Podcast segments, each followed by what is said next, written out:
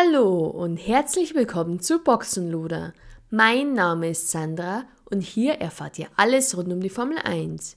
Ich habe ein paar News für euch. Neuer Job für Günther Steiner.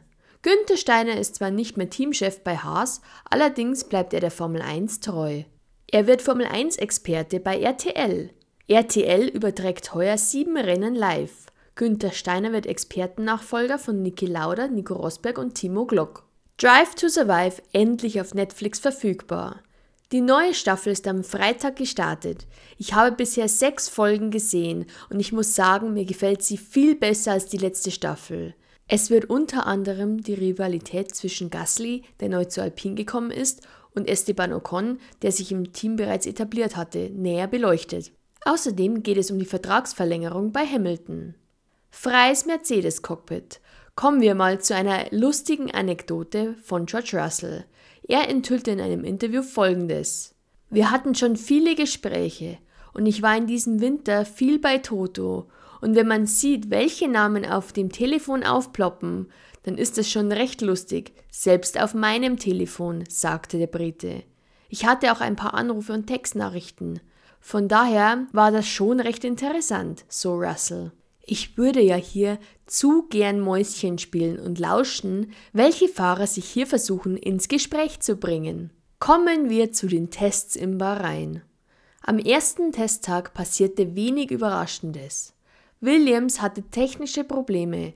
Erst hatte Alexander Elban mit dem DRS Probleme und anschließend mit der Benzinpumpe, sodass er den Boliden abstellen musste. Logan Sargent bereitete Williams kurz Sorgen. Er verlor in Kurve 10 das Heck und kam in das Kiesbett ab. Allerdings schlug er nicht in die Barriere ein.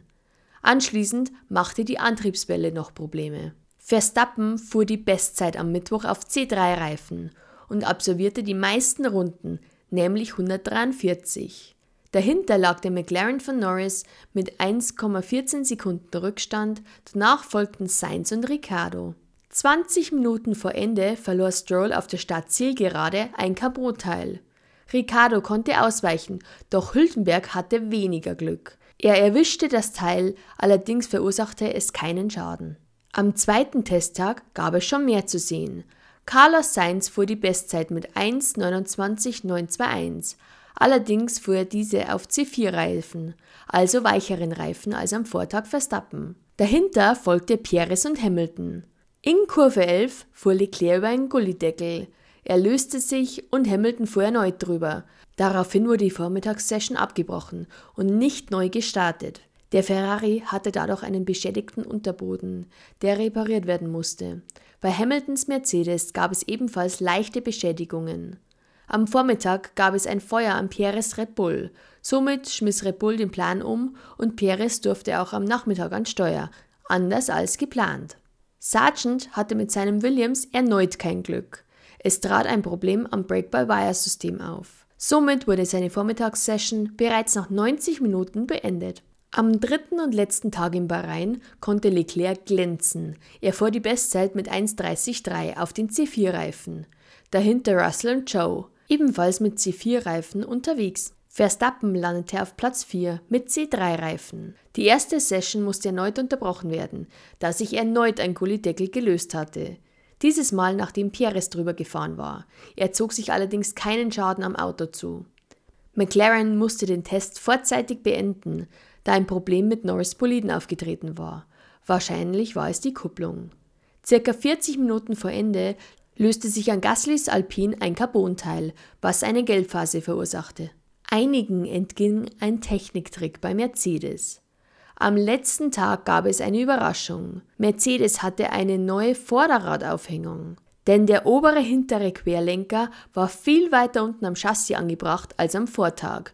Wer genau bei der Präsentation hinschaute, entdeckte es bereits vor einer Woche. Es war direkt unter dem Querlenker ein dunkleres Exemplar angebracht. Anscheinend kann Mercedes den Anlenkpunkt am Chassis verschieben. Es gibt anscheinend zwei Anbringpunkte. Der tiefere Punkt verstärkt den Anti-Dive-Effekt. Somit federt das Auto beim Einlenken nicht so stark ein. Wir wissen, dass die Testzeiten aus Bahrain nicht immer aussagekräftig sind.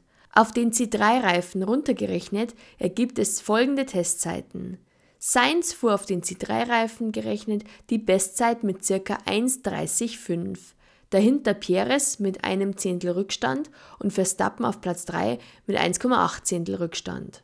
Russell und Leclerc folgen dahinter. Alpine schnitt am schlechtesten ab. Ocon auf Platz 16 und Gasly auf Platz 17. Einige Teams fuhren gar keine Rennsimulationen. Allerdings zeichnet sich ab, dass die Ferraris anscheinend eine gute Tendenz haben. Auch der Haas scheint sich verbessert zu haben. Red Bull scheint immer noch das stärkste Team zu sein, allerdings ist der Vorsprung nicht mehr so groß. Dahinter scheint, dass Ferrari einen großen Schritt gemacht hat. Für mich folgt dann Mercedes, Aston Martin und McLaren. Bei allen lief es nicht optimal und es sind keine zuverlässigen Longrun-Daten vorhanden. Diese Woche startet endlich die Saison 2024. Achtung, das Rennen findet bereits am Samstag aufgrund des Ramadans statt. Somit starten die Trainings bereits am Donnerstag. Ich wollte mich noch bei euch bedanken. Mich freut es riesig, so tolle Rückmeldungen von euch zum Podcast zu bekommen. So, das war's mit der 38. Folge. Ich hoffe, euch hat es genauso viel Spaß gemacht wie mir. Lasst gerne Kommentare da, abonniert meinen Podcast und bis zum nächsten Mal.